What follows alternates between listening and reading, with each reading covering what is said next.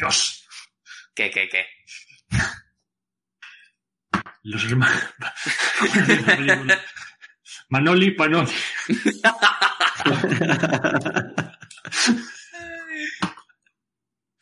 Ay, bueno, pues, pues llegamos a- al final de, de mi tetralogía de, de películas basadas en videojuegos eh, de los 90 y, nos hemos dejado pues, la, sorpresivamente la mejor para el final, casi, porque, bueno, tenemos aquí a Doble Dragón, que, que fue estrenada en, en 1994 eh, y dirigida por un tío que no era director de cine, sino que hacía, dirigía eh, los conciertos de Phil Collins y, y Iron Maiden. Qué crack. Esta fue su primera y su última película. Pues Nunca más se supo de él. De hecho, bueno, miento, sí que se supo de él, porque, porque volvió a hacer un musical con María Carey. Maravilloso. O sea, ¿qué, qué mejor currículum que este. Ahora ya lo entiendo todo. Dragón y un musical con María Carey. Eh, la película, eh, bueno, fue un fracaso, pero uf, sonado, pero ya no solo, ya no solo por, por la recaudación, sino por toda la mala crítica que, que tuvo. De hecho, en, bueno, Rotten Tomatoes creo que tiene un 18 o una cosa así, o sea, malísima. Eh, pe- pero eh, a nivel de, de bueno, de, de reparto y demás, por lo menos lo que es el core de, de la película, el, el conjunto protagonista, pues yo creo que a todos, o sea, a todos nos suenan las caras, como mínimo. Mm. Porque tenemos a, a Mark Dacascos, el cual yo creo que ya hablamos aquí alguna vez de él, pero bueno, es el típico personaje de películas muy de serie B, de acción, que tengan que ver algo con tema de artes marciales y demás. El tío sí que es un profesional en este sentido, eh, ganó, ganaba torneos en, allá en su juventud. O sea que era un tío formado y, seguramente por eso eh, estuvo aquí en esta película. Luego también tenemos a Scott Wolf, que, bueno, mucha gente le puede sonar eh, de Salvados por la Campana, de la película Las Tortugas Ninja. Era un, el típico guaperas que estaba ahí al principio de los 90 y, y que llenaba mucho la pantalla, por así decirlo, atraía mucho, mucho, mucho público. Luego tenemos a, a Lisa Milano, que aquí vemos que la niña de comando ya se hizo mayor y que luego ya pudimos verla, pues sí, donde la gente más la conoció eh, fue en la serie de Embrujadas. Y eh, tenemos a, para mí, el- la gran estrella de esta película, que es Robert Patrick, que es el conocido T-1000 de Terminator 2 y que aquí está en toda su salsa. Eh, esta película, bueno, pues se basa en un juego, bueno, por lo menos el que me tocó a mí. Bueno, se, realmente creo que se basa en uno de, de máquinas recreativas como tal. Yo creo que nació así. No, no miré la historia de Doble Dragón en sí.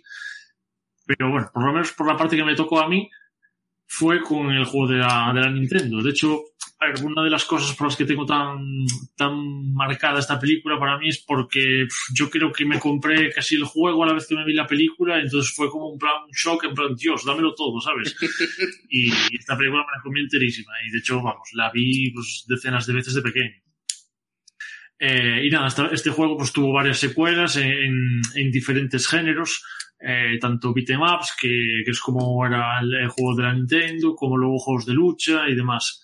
Eh, este género, pues el, el beat'em up es- pues, está ahora como volviendo a resurgir realmente, porque, bueno, hemos podido verlo recientemente, en, bueno, ya en términos de, de videojuegos y demás, en Street of Rage 4, eh, ahora va a salir un juego de las Tortugas Ninja, va a salir un juego de, de Stage of Ellis, eh, salió hace poco un juego del Battletoads que es también súper mítico. O sea que como que de repente parece que está como volviendo a resurgir. Bueno, ahora recientemente también volvieron a reeditar el juego de Scott Pilgrim contra el mundo, que tenía muy, muy buena crítica. Eh, pues, que parece que, que tenemos una nueva época dorada en este sentido. Y, y tanto el juego como la película en sí eh, hacen referencias, pero, pero a un mogollón de cosas de, de al estilo de El puño de la estrella del norte, eh, Operación Dragón, estaba súper de moda Street Fighter 2, eh, y de hecho una de las razones por las que se hizo esta película es por el éxito de, que, de este videojuego, que ya habían adquirido los derechos y parece que había muchas productoras repartiéndose este tipo de, películas. Entonces a este le tocó Street Fighter, este compró Mortal Kombat y ¿cuál queda? Doble Dragón, pues para mí, dámelo. Y, a ver qué puedo sacar de aquí. Y es, un poco pues, la historia, la historia de la película. Eh, y eso, para el casting, pues como ya comenté, pues cogieron un poco pues, caras eso que estaban empezando a sonar y acompañándolas con una con alguien que tuviese la carrera ya más asentada. Eh, me suena, bueno, esta historia es básicamente la misma que, que podíamos aplicar para Mortal Kombat o, o incluso para la de Street Fighter. Tenemos una estrella muy importante, por ejemplo en Mortal Kombat tenemos a Christopher Lambert, pues aquí ponemos a, a Robert Patrick. Un poco, un poco, un poco en ese sentido. Y la, está, eh, actores importantes, pero de serie B. Que eso. Sí. Bueno, que- todo el mundo vio Terminator 2 en 1994 Claro. y, y sabe Ah, sí, sí, vamos. Pero bueno, no, Eh, no destaca por los diálogos del protagonista, del Terminator. Bueno, bueno, eso. eso- eso- y, los de esta película, sí, para mí. Sí, está más frases fuerte, sí. la- tengo unas frases apuntadas aquí eh, para que las dejo para el final que son increíbles. Porque en sí la película no, no tiene mucha. No tiene mucho de lo que hablar. Porque es más interesante el propio contexto y ambientación que la, que la película en sí. Tiene una, una ambientación así posa- posapocalíptica, muy a lo, a lo Mad Max, eh, de Warriors, con todo esto de las bandas, que es súper importante en toda la película y que hace pues un poco referencia a todo lo que es el, el, el videojuego, el beat'em up, de, de ir tú solo, avanzando, eh, así en lateral y peleando contra todos los que se te crucen. Y también mezcla, pues eso, un poco de Robocop por aquí, coge un poco de las tortugas ninja por allá, coge también un poco de los Power Rangers, te meto por aquí un cameo de Mario y Luigi, que, que realmente no son, pero bueno, sí son. Y, y en todo este contexto, pues vemos a eso, un mundo que se ha ido totalmente al garete por los terremotos de- del año 2000, porque esta película es del dos, o sea, se imagina un 2007, Dios. que ya vemos como, ¡buah! Y, y de las pandillas, eso, eh, sa- salen a sus anchas por la noche, eh, y por el día como que tienen un pacto con la policía, bueno, es un poco, un poco ese, ese rollo. Y vemos que tenemos aquí a, a dos hermanos, eh, Billy y Jimmy, que, que son como luchadores, que se van así gana- ganando un poco la vida en lo que pueden y en lo que queda de, de este mundo. Y que viven, pues, es también, pues, creo que en un teatro, así a, a sus anchas, por así decirlo. Y viven con una especie de... A mí no me quedó nunca claro si era la madre, si era una, una, una persona que como que que los crió, por así decirlo. Y, y vemos a este, este yo, que es el, el malo que interpreta Robert Patrick, que, que es un tío súper poderoso, o sea, a nivel económico y demás, parece que maneja bastante los hilos, pero que todavía quiere más. Y ese más es el doble dragón, que son, que es un medallón, que es súper poderoso, pero que como era tan poderoso, tuvieron que partir por la mitad y eh, les, les dieron una, una parte a, a dos hermanos. Eso es un poco, poco la leyenda que, que aquí se va, se va a volver a repetir. Entonces, pues la película empieza eh, ya directamente con este Cuyo eh, obteniendo el- la primera parte del medallón y necesita la segunda para, para terminar de encauzar su, su plan de... No de conquistar el mundo, ojo, solo quiere una ciudad para él. bueno, oye, derecho. no pide tanto. Como cualquier mi- millonario de hoy en día. Sí, sí. Y mira la que lía, pero bueno. Eh, pues nada, resulta que este, esta parte del medallón, pues la tienen, la tiene esta mujer que, que cuida a estos hermanos. Y eh, de repente, pues ya eh, se cruzan con, con los el- estas bandas callejeras, eh, conocen a un tal Abobo, que me hizo muchas gracias esa- esa- ese nombre, y al final resulta que también trabajaba para Cuyo, eh, y, se, y se dan cuenta gracias a él de quién tiene la otra mitad del medallón, y a partir de ahí ya empieza eh, la recta final de la película, los 15 minutos es toda una carrera de, de evitar a, a este a este Cuyo, eh, peleas por aquí, peleas por allá, un cartero que salta de- desde, desde 5 metros y cae en el barro. Y, y es un poco, un poco esto la película. Y sinceramente no sé mucho más que, que decir porque tiene un CGI malísimo. El, el bajo Bueno. presupuesto se, se nota, pero, pero por todos los costados. El humor eh, que tiene Parece que, que intentan así meter algo de coña, pero es que no funciona en absoluto. Las coreografías fatal todas. Parece esto, ¿cómo se llamaba? Benny Hill, ¿sabes? De que corre para un lado, corre Sí. para otro. A veces A- se pega una patada de patas. ¿Cómo? que a mí me tiene pinta el guion y un poco el concepto era más para una serie de dibujos animados infantil que para una película así de carne y hueso, porque es como tiene mucha pelea rápida, pi, pi, pi, pi, con mucha coña de soltar, pero muy ridícula, pero luego hay momentos súper tensos de violencia, incluso el malo es súper, pues como el malo de las tortugas ninja o de ahí en su torre, "Oh, oh, voy a conquistar la ciudad, mal- malditos motorratones de Marte. La- es, en, es en el rollo motorratones de Marte, exactamente. O sea, que, joder, ¿tú te imaginas a unos ratones humanoides en moto? Pues esto algo parecido. O sea, el, el bicho es el babubu, en dibujos animados te lo imaginas, pero Carnivores es un monstruo del averno. O sea, es como, Claro. pasa lo mismo que con, con Super Mario. O sea, en dibujos, bien, en realidad no, tío. O sea, no, no está pensado eso para, la, para el carne y hueso. No, no, no. Entonces yo creo que la idea, a lo mejor el guion inicialmente sería para hacer una serie de dibujos, pero dijeron, oye, pues ya que estamos, de, de Perdidos al Río, hicieron la película, porque también estaba de moda, y, y claro, es eso. Es, no, de hecho, lo hace mejor Street Fighter y Mortal Kombat el ser película de carne y hueso que esta, Ya. porque aún así mantiene para mí más o menos fiel el concepto, porque el juego es un beaten up.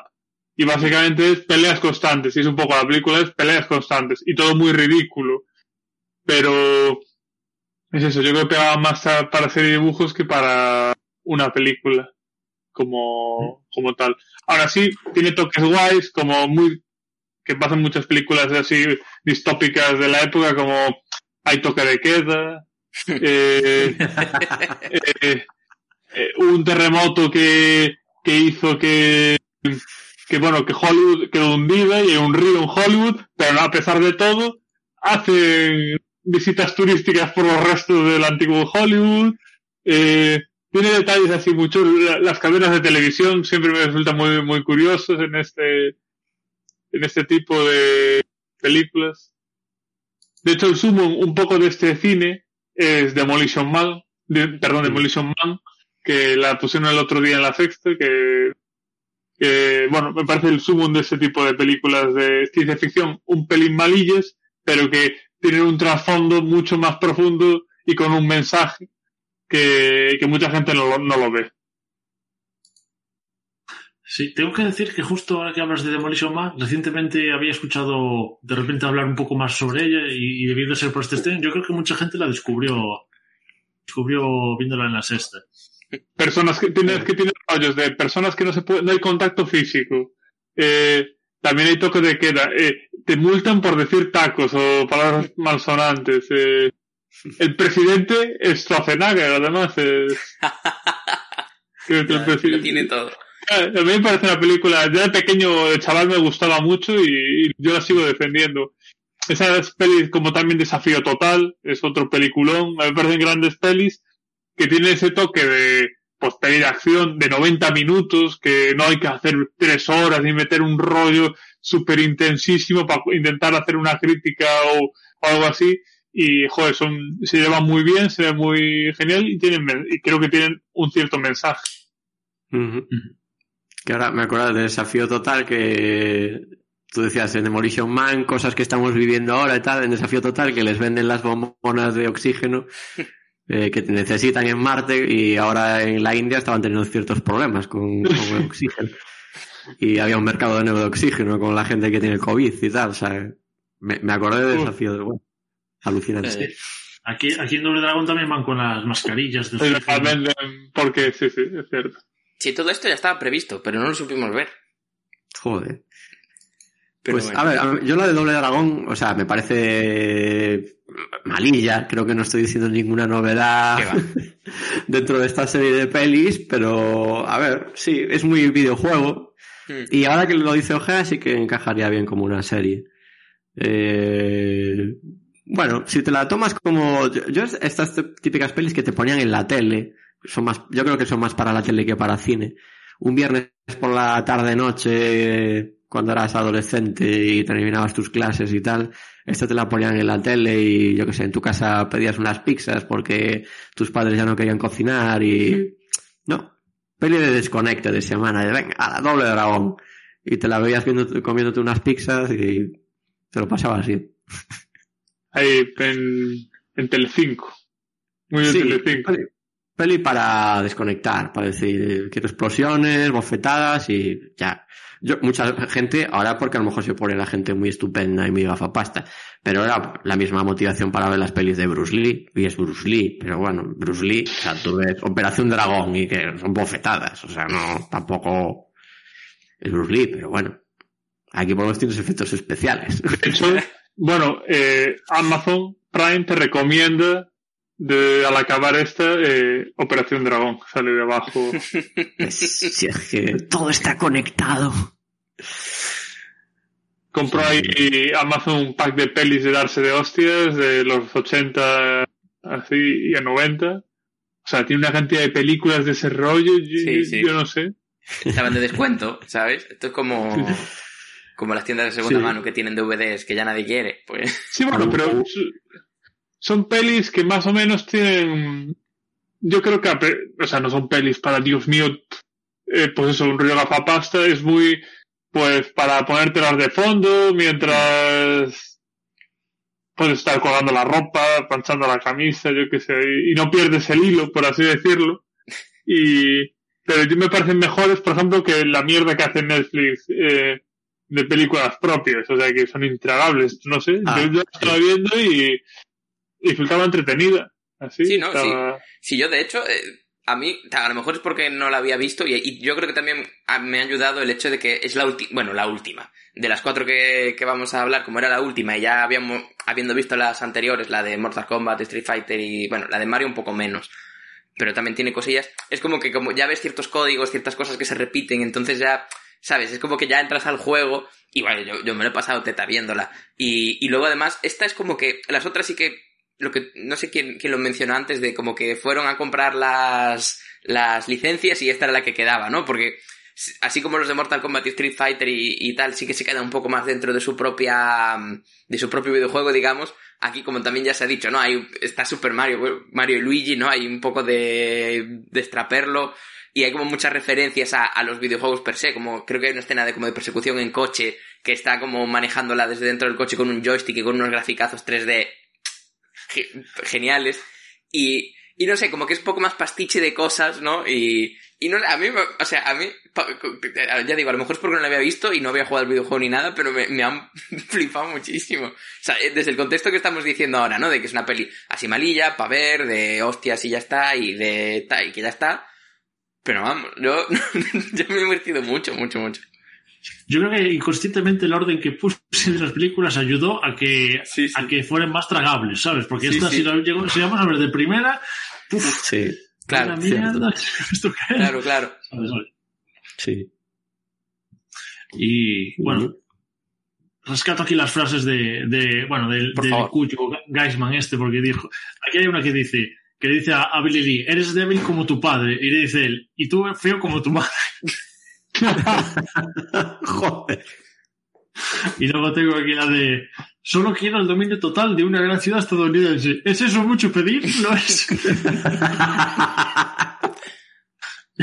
Y luego, Es un poco Donald Trump, eso. Ya, Bueno, ya. sí. Bueno, ese Sí, pelo. Luego está cuando está con el abobó este que lo lleva para transformar, y dices, pero esta cosa me va a matar. Y luego dice, quizás, pero como te considero un hijo, y como- no, quizás, pero te considero como un hijo. Así que como hijo siempre puedo tener otro. y luego, pues, Madre la, mía. la- la- Grito. la frase, la frase final que, que cierra casi la película es, ¿creéis que soy malo? Esperé, esperad a conocer a mis abogados. Es que es tan tonta. me- me- o sea, no sé, tiene un encantillo que. Que es muy dibujos animados, usted completamente. Hay muy rollo, muy tortugas ninja, Hmm. muy Sí, sí. ese.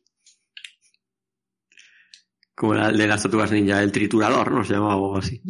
Pero yo creo que en inglés era. Sí, era Shredder o... Es Redder, ese, sí, sí. Una cosa rara. Pero a mí me recuerda eso, más a- también eh, Motorratones de Marte y a esta de, los tiburones también. Street Shark. No me acuerdo. Street Shark. Shark. Sí. Estas películas al final son, son muy noventeras y total, pero además esclavas de su tiempo y que las puedes meter todas en un conjunto y joder, es que nos hemos criado con ellas, pero un chaval que ahora tenga 17 años o algo así, que ya nació en el siglo XXI, debe de, o sea, mira esto en perspectiva y flipa, flipa. pero- ¿Pero qué, qué era eso? sí, sí. Ya no Bueno, un poco como. Bueno, no sé qué estilo. ¿Películas de ese tipo ahora o, te- o series de dibujos animados? Series, de- sí. Hombre, es que ahora prácticamente la chavalada pasa de ver Dora la exploradora a ver, eh, yo qué sé, el ataque de los titanes. O sea, es. Sí. creo que hay dibujos O- animados. Sí, sí, porque yo, a ver, nosotros, yo por lo menos yo vi mucha reposición de Hanna Barbera, yo me tragué Mm. eh, los autos locos, me tragué este, el de los gatos, que no me acuerdo cómo se llama, que era, bueno, también Tommy Jerry, a punta pala, la hormiga atómica, ahí se redita ahí reposición de los años 60, y, y luego sumado a, pues, algún dibujo, pues, de la época, como Ratones de Marte, eh, Tortugas Ninja, y luego ya un poco de anime, y Digimon, Pokémon, y, Las gárgolas. cosas. Las gárgolas también. Putas Las gárgolas. Sí, pero bueno, yo creo que también ahora que sacaste estas, estas series y demás, sí que es verdad que funciona muy bien como transición de, de, de la niñez a la, a la juventud, ¿sabes? Porque son muy gamberras también. Sí, sí, Sí. son Sí, eso. Pero bueno, yo no sé hasta qué punto envejecerán bien, porque yo, por ejemplo, eh, yo en su día, yo, vamos, a mí me apasionaba Yu-Gi-Oh! O sea, yo no jugaba mucho, pero me, ¡guau! es que yo lo flipaba, pum, te saco la carta esta, boom, Sí. estar jodido, la tensión, bueno, como es Dragon Ball y todas estas, pero Uf, lo que Yo- madrugaba yo los fines de semana para verla. Y yo- eh, claro, Yu-Gi-Oh! era de esto que, que tenías que estar a la hora exacta, bueno, lo que pasaba siempre, si no te perdías, y en el anime las historias son tan continuadas que como te perdías un capítulo, podía haber cambiado todo, la- el tablero de la partida ya no tenía nada que ver. Y claro, yo hace un, hace un año o dos compré los derechos Netflix, ah, pues me voy a poner otra vez a ver Yu-Gi-Oh! aquí con 30 tacos, a recuperar el tiempo perdido, y me pareció una puta mierda. o sea, no, me envejeció como súper mal, o sea, no, al contrario que Dragon Ball, que sí que ¿Qué lo tengo, sí, sí, al contrario que Dragon Ball, que sí que lo tengo visto más veces de adulto y me parece que aguanta mejor, el, muy, bastante mejor el tipo, eh, en el caso de Yu-Gi-Oh! no lo ha hecho.